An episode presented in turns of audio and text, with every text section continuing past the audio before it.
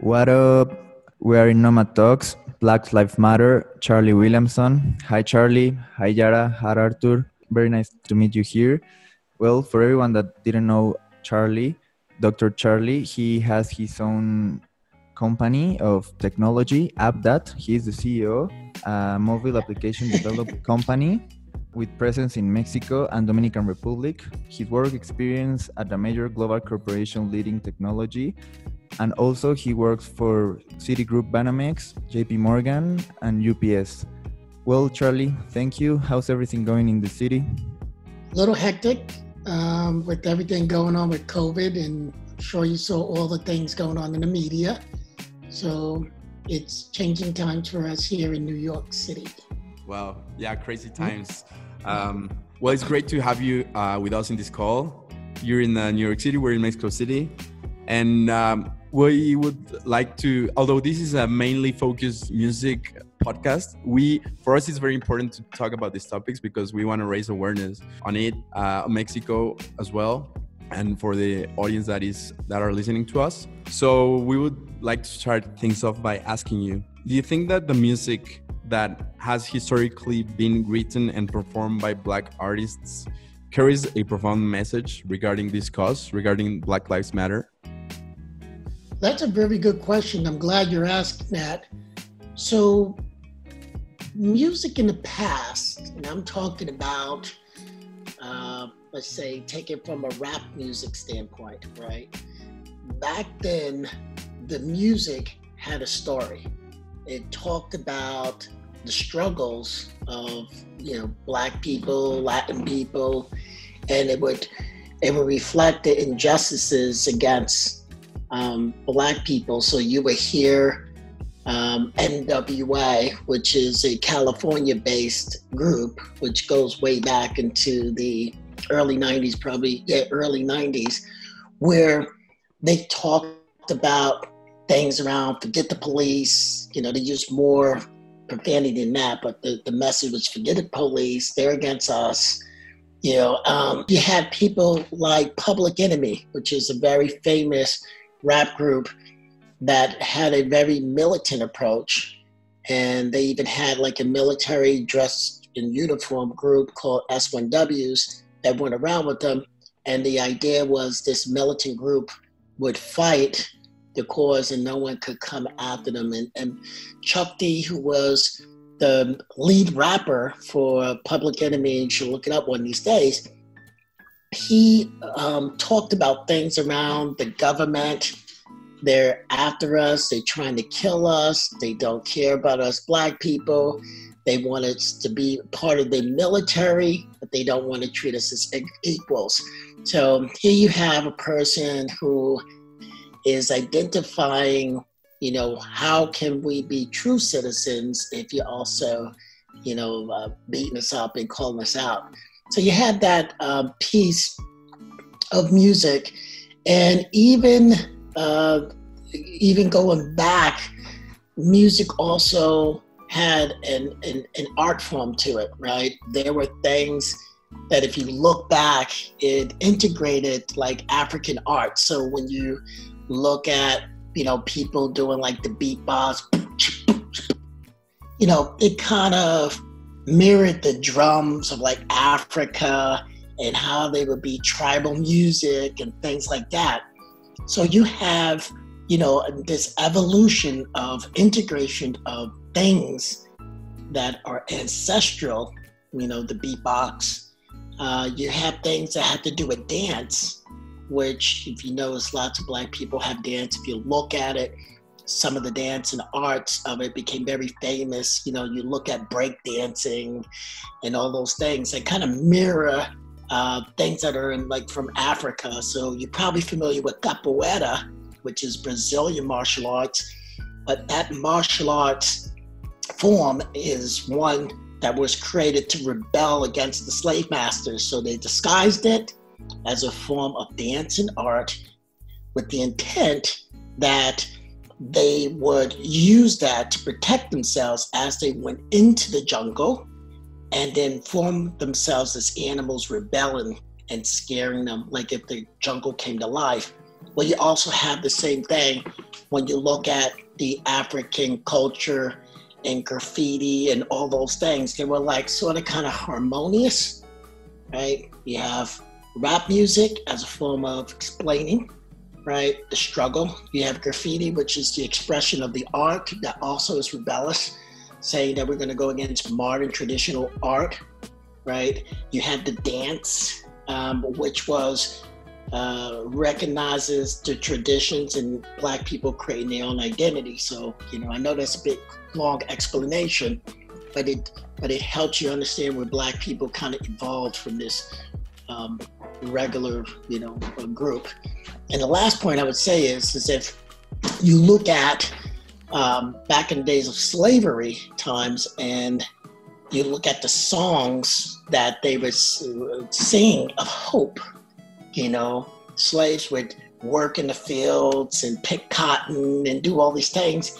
And as they were doing that, they were singing songs to keep themselves, you know, motivated. Kumbaya, my Lord, kumbaya, right? Just a lot of songs that allow them to to feel uh, good about themselves, you know. So. Thank yeah. you so much for reminding us of that, Charlie. That's so beautiful memory about mu- how song and, and the African American culture, you know, have been hand in hand for so long. Um, starting to talk a little bit about racism now, how was your childhood growing up with racism and discrimination and prejudice? Can you tell us a little bit more about that? And have you personally experienced racial discrimination, Charlie?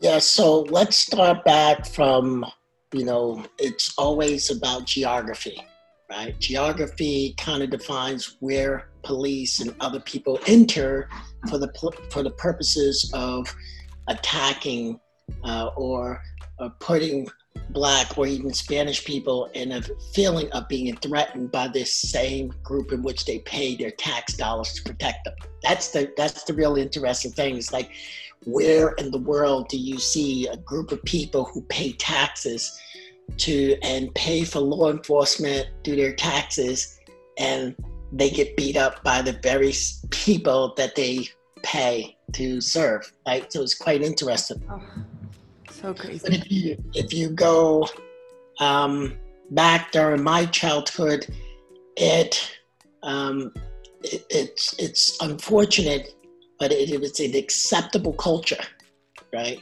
So, what do I mean by acceptable culture? The expectation was that you will experience it. Um, you would see uh, people go different routes in their life as African Americans.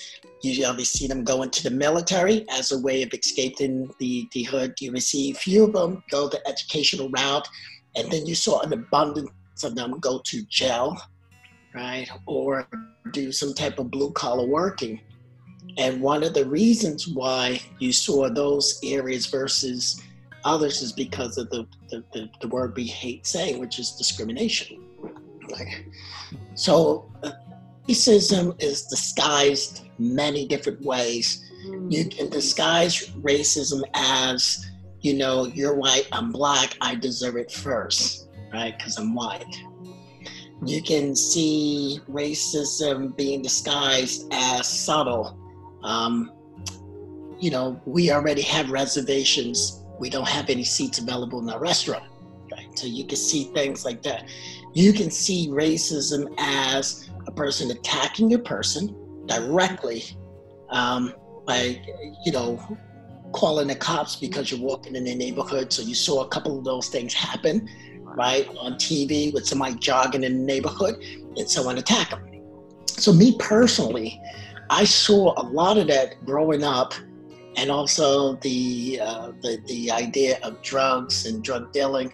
You know, when you hear about drugs on TV, you know they use the black black people to be the poster board for drugs. So anything negative, dark, you know, is always associated with something gothic, bad, you know, can't be good because it's dark, right? And so, you know, when you're in a community, you have this whole group that is all African American, well, what better place to go and attack? You have a, a group all isolated in one this this one place, geography. And so from my experience, I absolutely encountered it every day wow. because I would see police officers come in, um, walk up to us, tell us to put our hands on the wall, wow. just because we're standing there. Right. So I, will give you um, an interesting story. It's it's horrible, but it's also kind of funny, right? So my my brother worked as a security guard um, person for a tennis place in the night. He would go and stand as security and watch all the tennis play, players go in and out and everything, make sure people should be going in versus not, you know, have authorization. Well, he got sick and he could not go, so he asked me if I could go and cover for him. So it's a, it's a, it's a late shift. And so, you know, you get tired, you know, you get hungry, you can't leave. I packed a little bit of food, right? so the shift was over at around 11:30 p.m. And so I'm now walking across town.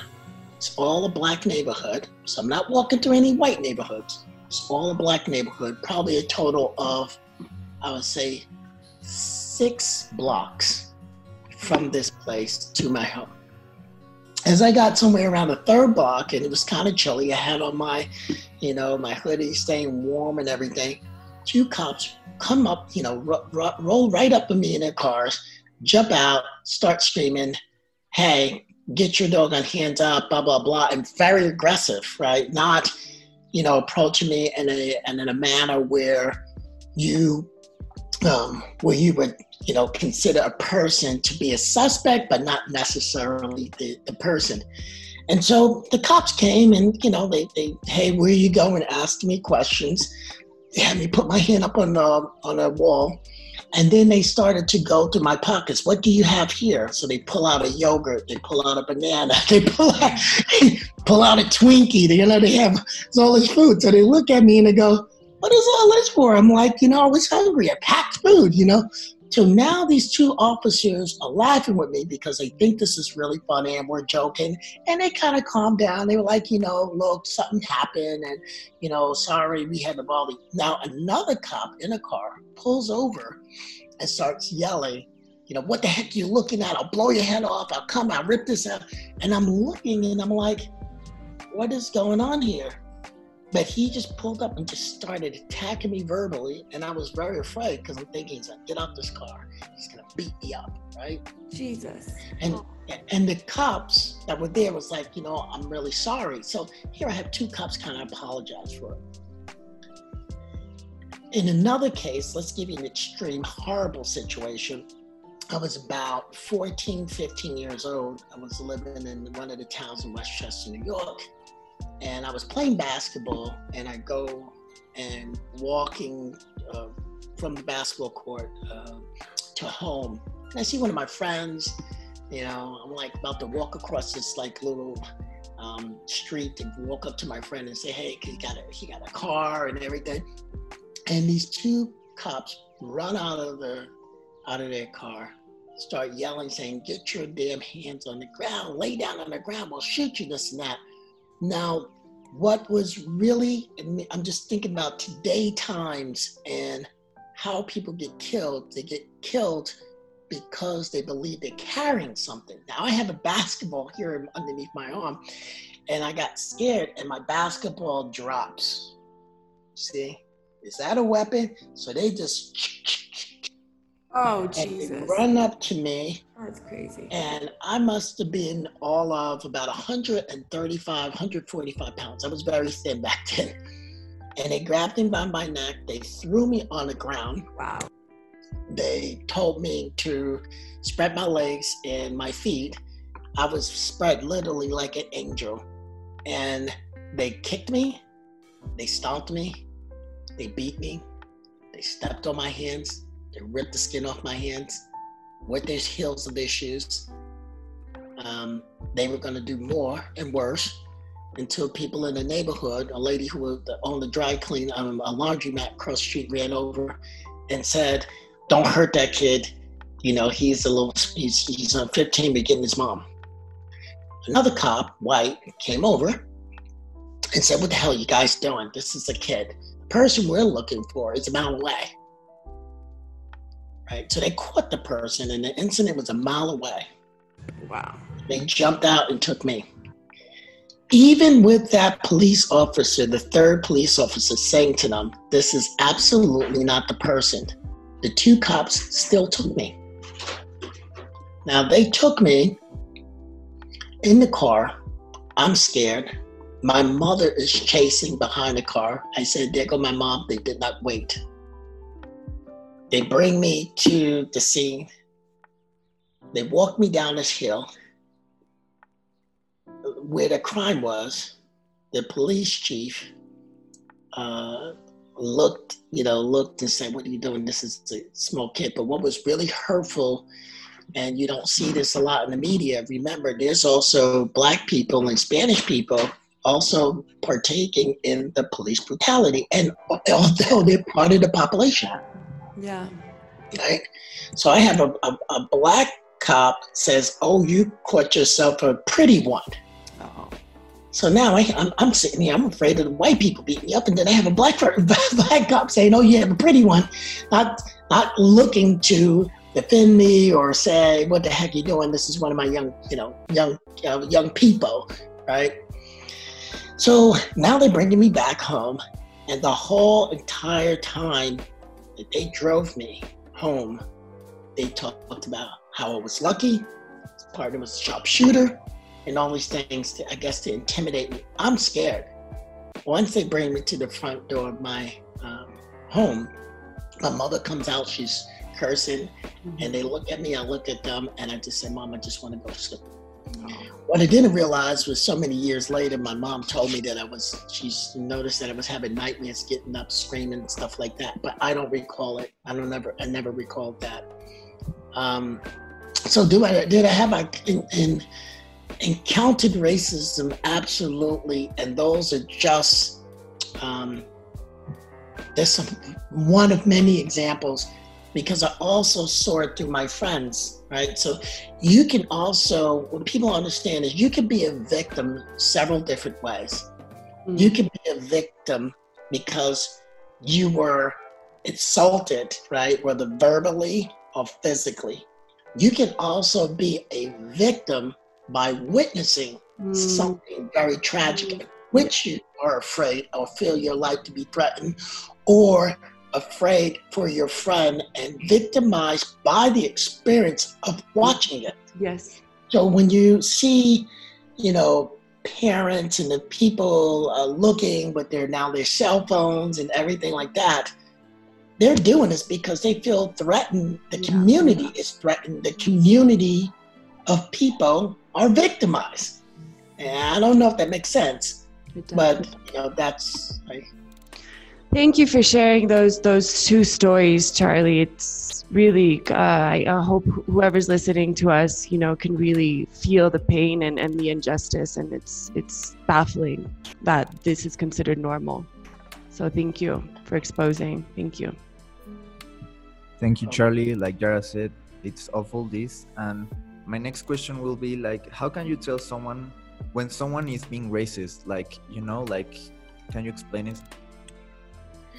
You know, I struggle with explaining this to people that are not of color. And again, when I mean not of color, I'm talking about people who are Spanish, black, right?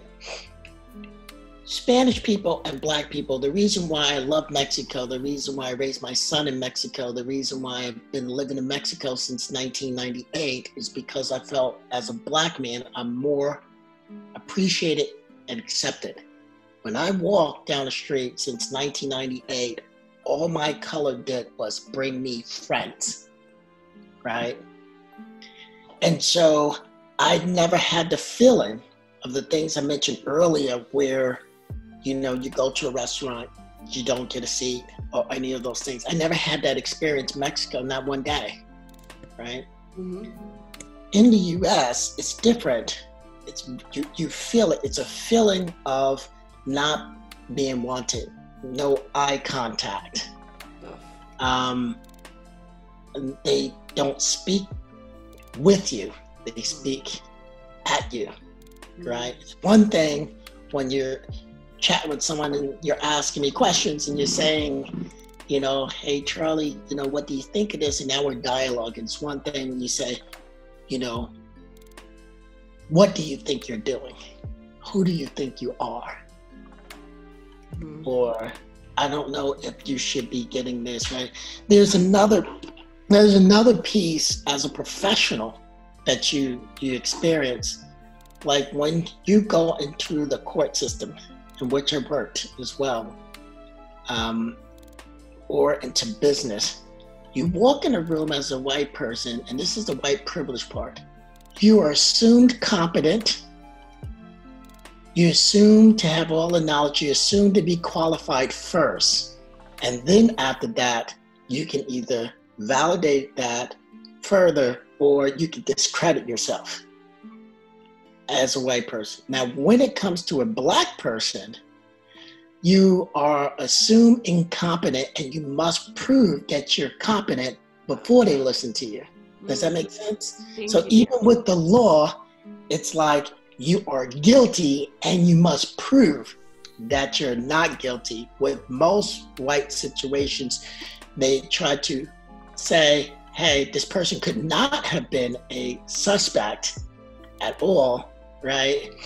And let's, you know, see if they could have been. And I'll give you one last situation that you can see. Take the Central Park Five. There was here was, you know, five young kids who um, were accused of raping and, you know, brutally harming a female in Central Park. These five kids were arrested. They were coerced into saying that they did it or suggesting that they could have because they were afraid for their lives. And then they served, we're talking about 30 years, right? One of them 30 years, their whole life. Oof. And God knows what they had to go through to prisons because back then you had rape, you had beatings, you had all these things, and there was a movie around this.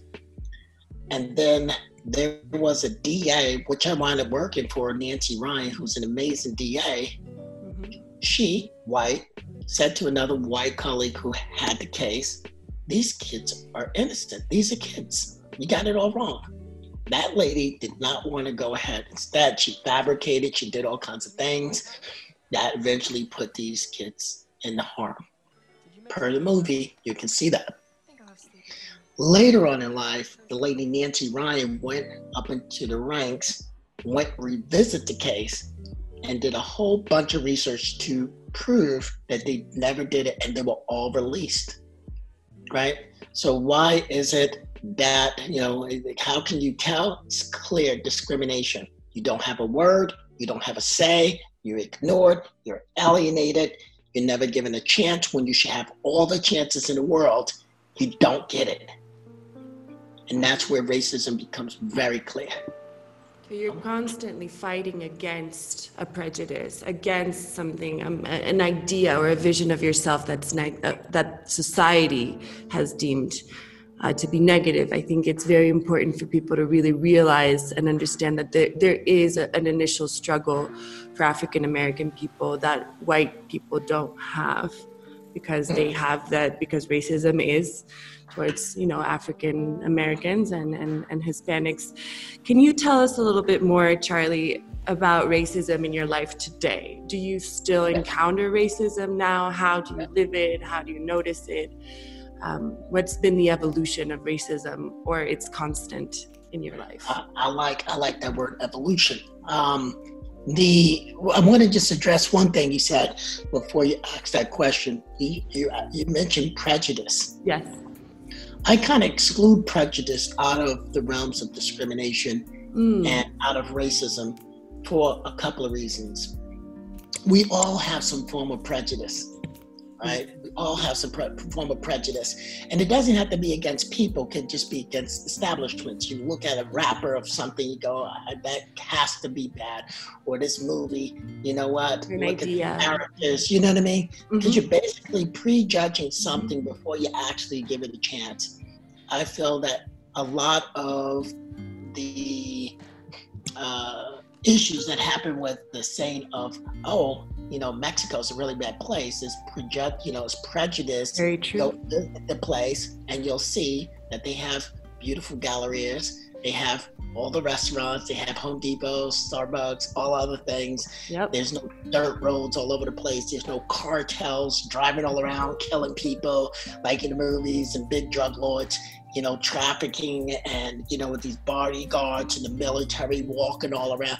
All of that stuff is horrible. And the reason why I feel black people and Mexico Mexican people have something in common because Yes. they do the same exact thing to black people. They show these movies with us being drug addicts or drug lords and all these things, corrupt and you know uh, welfare, can't eat this that right, all the negative things. So prejudice, we all kind of have some of that, right? We all kind of have a little bit of that. Thank you for acknowledging that. That's very, Yeah. very true. Now that's a that's an important distinction to always have in there. Where I think prejudice becomes harmful is when you take prejudice a little bit further, meaning that I have a uh, I see you, um, like take our buddy, you know, our president. He looks, he makes a judgment call, never been there, and because he makes this prejudice statement, he closes a border. So that's where I think it starts to be like ties into racism and ties into discrimination because when you act on that prejudice, When you take action on prejudice. that's when you see what I'm saying. Once you take the action on it, now it's a serious thing. Yes. You know, that's the that's the key.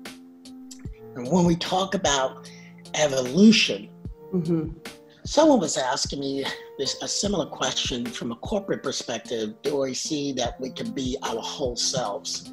Mm. You know, it's like, can I be my whole self? Can I, What a good you know, question. I have a very eccentric personality. I laugh a lot. I joke a lot. You know, I'm very eccentric with my personality, the way I dress, I walk. You know, I'm, I'm a happy-go-lucky person all the time. You know, people sometimes feel embarrassed, you know, because I laugh real loud. Um, but can I be my whole self?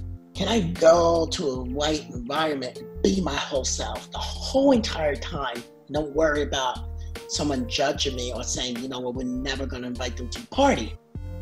That's part of, you know, getting us in the right place. Because if you look at it, every group has a culture. Every group has some form of culture that is part of their identity what makes them. My identity is what makes me. My language, my pronunciation, how I carry myself, what I wear, all that is part of my culture. When Yeah. someone yeah when someone allows me to be my whole person Mm. without judging me then i believe we truly have evolved You're And inviting today, your culture into haven't been able like like if you look at and here's a little bit more history i hope i'm not giving you too much but if you look great. at if you look at the civil war and the reconstruction right where the united states was divided between the confederates and those who wanted to be part of the union right you can see that people wanted to um, get uh, slaves or black people or Spanish people to have equal opportunities. Just because you allow and Martin Luther King and all these events where they kept trying to give blacks, Spanish, including women, the right to be able to partake in the quote unquote American dream, right? There's one thing when you turn around and you go, oh, yeah, we need to have more women in, in corporate. We need to allow women to vote. We need to let black people, we need to let Spanish people. So they let you in, but you really don't have a vote. Mhm. You really, you're present, but as a symbol to be able to say, look, I allowed you to be there. I allowed you to be in that office. I allowed you to ride that train. I allowed you to sit next to a white person and eat. I Mm. allowed you to do that, Mhm. right? And that to me, it's not really accepting the people. What it is is, yeah. You see what I'm saying? yeah. It's not really we have we haven't evolved. The only way we begin to evolve is when we can influence the menu in the restaurant. Mm. Right? It's when we can influence that menu. right? And you can Say, you know proudly bring your culture to your workplace. You can proudly bring your culture to everywhere you go, who you are, Mhm. loud and proud, Exactly, exactly. instead of having to just having to tiptoe around being who you Mhm. Now, now here's an interesting thing that I want you to also walk away with. So, New York City is a melting pot, right?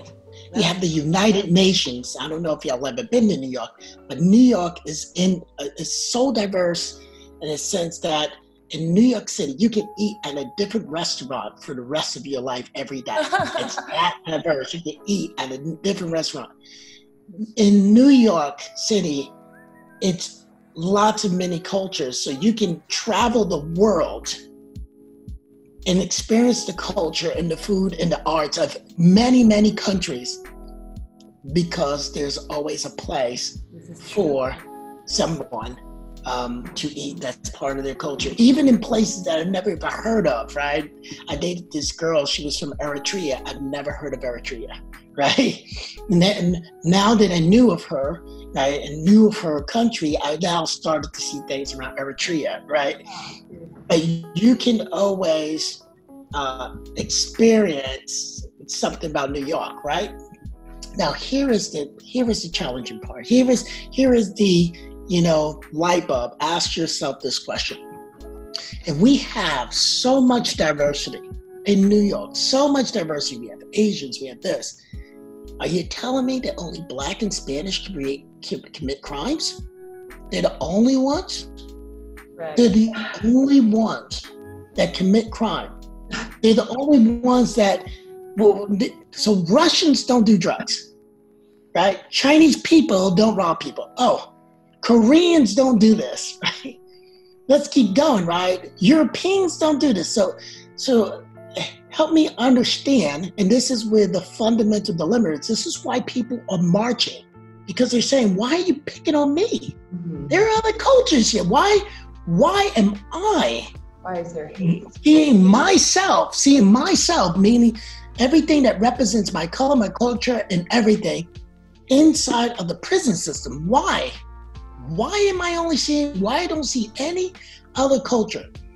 Why is it that when you turn the channel of the, of uh, the TV on, all I see is a Latino or a black person who have committed a crime. They have gone into the house with the camera. They try to find the person who's less articulate to interview them about the status quo and what's happening. They will look for the worst possible person. They will walk up to someone who is homeless, where crime might be in a community, interview them so that person can represent the culture of a group. Why is that? Why is it that they're picking only on that? Now, even when you talk about Mexico, right? Donald Trump is focused on Mexico, right? Now, here's the thing if you go through that border, what's the next country? Right? And where does it go? Talking about Ecuador, Honduras, Nicaragua, you know, you're talking about all these places. And are you telling me, right? This is the question. Similar in New York City, are you telling me Mexicans are the only ones trying to cross that border? It's crazy. You, you know what I'm saying? Yeah, It- it's it's when the prejudice goes out, when they target and focus on a specific group, going back to what you were asking me, really, Anna, how do we know? It's because they directly targeting only a couple of groups. Yeah, it's crazy to think that that type of mindset is still present, and especially in cities such as uh, developed as New York City. I mean, you would think about all the great developments and great corporations and all the technological evolution that we have, um, but the mindset and the uh, the cultural barriers and the mind barriers are still there. They haven't changed, and that's uh, something that it's very sad but it's very good that we raise awareness on that. And talking a little bit again about music history, um, well, blues and jazz, you know, historically they served as an outlet, as you said, for for Mhm, black mhm. people. they used it as an outlet, as an, a form of, of expression. And then, you know, from the blues and jazz came all these different genres that we have nowadays, such as disco, soul, funk, hip hop, house, uh, techno, electro. Um, so I would like to ask you: Do you think that the people that listen to all these genres and we enjoy it and we we listen to the music as listeners only, but maybe we're not aware of the history and and the cultural impact that it had? Do you think that mm-hmm. listeners should uh, do a little bit of research and be aware of what it took for that music to to happen and to flourish? Mm-hmm, absolutely. I, so one of the things is I have a history of music and being around music and know a lot of celebrities around music. So I don't know if you heard of the group De La Soul. Of course. De La Soul is one of my very good friends. Uh, Posdnuos, I went to his wedding, uh, did the Soul Train line with Usher. That's a whole nother story. but um, he came up with that song, just me, myself, and I. He came up with lots of different songs that help people understand culture and thinking and, you know, jazz infusion with hip hop, with other cultural things to come up with a unique blend of music, showing the range in which people can take music to the next level. You take BB King. The reason why BB King was such fame, so famous when it came to blues music is because he knew how to express it, not only vocally, mm. but instrumentals. That is important because people might, you know, you might have a person. That's where the jazz come in, right? Mm-hmm. Because a blues song, it's, it's literally that. It's showing your mood of something, but it isn't always. You can have a blue a blues song that gives hope. It doesn't always have to be negative. You have a jazz song, also can you know uh, get you to think, right? So what's the what's the counter to opera? I would say jazz, right? You know, and this th- these things, uh, you know, we have to you know start celebrating it, and rap artists, you know, rap artists, you know, they get, you know, misinterpreted, you know, like I don't know if you ever heard of Naughty by Nature. Of course. You know, yeah, hip hop, hooray, ho. Oh, That's my best friend, right? That's one of my best friends. Name is Treach, um, who is the lead rapper. I hang out with him all the time right? And if you look at Treach, you know, he is a person that you would never, ever, ever, ever believe, but he carries his Bible around all the time. He carries a little tiny Bible, it's marked all up, verse, chapter, and everything. He prays, he believes in prayer, you know, he has this piece of music, but he's a family man. You know, he's, you know, I might text him, hey, what's up? We're gonna go play pool. He goes, I got daddy duty today. Right? When I met Tupac, right? Oh, Tupac. Tupac. Oh. I was I was in the I met him. I was in the movie Juice um, for like a small little cameo shot. We were all dancing, hanging out. But Tupac was a very nice guy. You know, he wasn't like you see in the TV and yelling and rowdy and all that. Tupac is a perfect, like he's one of the best, perfect example of somebody who knew where he came from knew where his people were and knew where his people needed to go. His mother was a Black Panther. His aunt, major Black Panther, that's living in Cuba because she cannot come back to the United States. All of his music and everything was intended to move a people, right? So, you know, when we, we talk about, you know, music and I'm glad, I love the fact that you keep going back to music because it is our liberation. In some cases, um, black music allowed us to become significant in um, within the you know within the United States. So if you look at, um, I'm going to throw it into sports just a little bit when you look at the athletes way back in the 70s, you would have saw majority were white. Black people dominated and took over that, right? If you look at soccer, it was all white. Next thing you know, you got Mexico, Ecuador, and all those things, right? If you look at tennis, it was all white. Now you got the Serenas and Venus, right? If you look at, right, you look at golf, dominantly, right, um, white sport, than you had Tiger Woods. Right? So what what we we noticing is that no matter what it is, um, black people have been able to find their way somehow to become significant because they were always talented. We just never they they just never decided to use them. They were always talented. Look at Obama. Obama did his eight eight years eight. When he left, he did not have not one, not one scandal, not one, not one. If you go back to the Bush, the Clintons, they all had something. They all had something. Watergate, emails, you know, Monica Lewinsky. You go on and on and on. They all had some, and even this president has a whole bunch, right? So where is it, right? Where where where is it that we're missing the mark when we don't tap into the diversity that also ultimately taps into diversity of thinking, ultimately taps in how we evolve as people. Absolutely. Right? And to, to piggyback on that, uh, Charlie, what do you think we really need to do to address racism? What do we need to do to make a change, to have there be a shift, to have there be, uh, to break this mindset of, of, of, you know, hate towards African Americans and Latinos in the United States. Mm-hmm. What do we need to do to change? Serious. Well, there's, there's one funny thing that I really wish that if I was a millionaire, like a multimillionaire, I would run a huge campaign to do this one thing. I would love to see Mexicans for one day or a week stop working.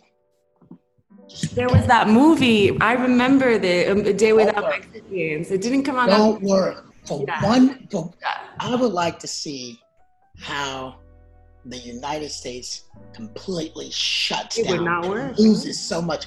I believe that if Mexicans stop working for one one week, it would be devastating. Oh, I believe that the economy will plummet. Oh yeah. That you know that the stock market and everything that Trump is all proud of would plummet one week and it will be all done. It so, will prove the point.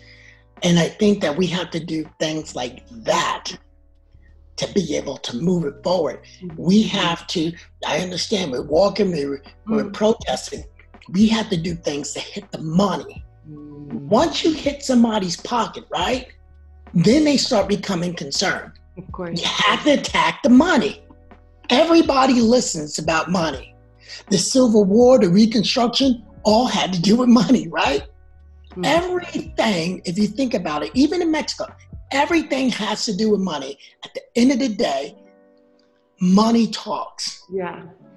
You have to hit the money. That's just it because everybody understands that. You know, mm. Everyone understands money.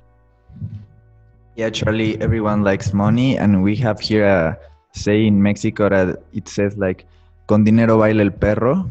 Then it said if you give money to someone, it's going to dance. And yeah, I don't know if you heard before, but well, thank you for your time, your experience, like all these memories with Naughty by Nature, Freedom, all these guys. And we really appreciate to have you here. And this is Nomad Talks, Black Lives Matter, Charlie Williamson, Thank you. Charlie, thanks so much for your time. We really hope that these words can inspire a change. Even if one, only one person can change hearing this, that's enough for us. Uh, we appreciate your time and thank you for being on this call today with us. Thank you again, Charlie, for opening up from personal stories to you know larger uh, ways of thinking, and I think uh, to to take united action and to really uh, impact economy and to also give ourselves value again, Latinos and Blacks in the United States. We have a huge, uh, a, a, huge. Challenge in front of us, but I think that right now it's the main focus, and we need to, to to take advantage of it. So thank you for for leading uh, in this way with us and being such a leader of your community and an advocate for for change. Thank you, Charlie. You're welcome, and thank you. We'll see you soon. All Hopefully. Talk soon, Charlie. Thank you so much. You got it.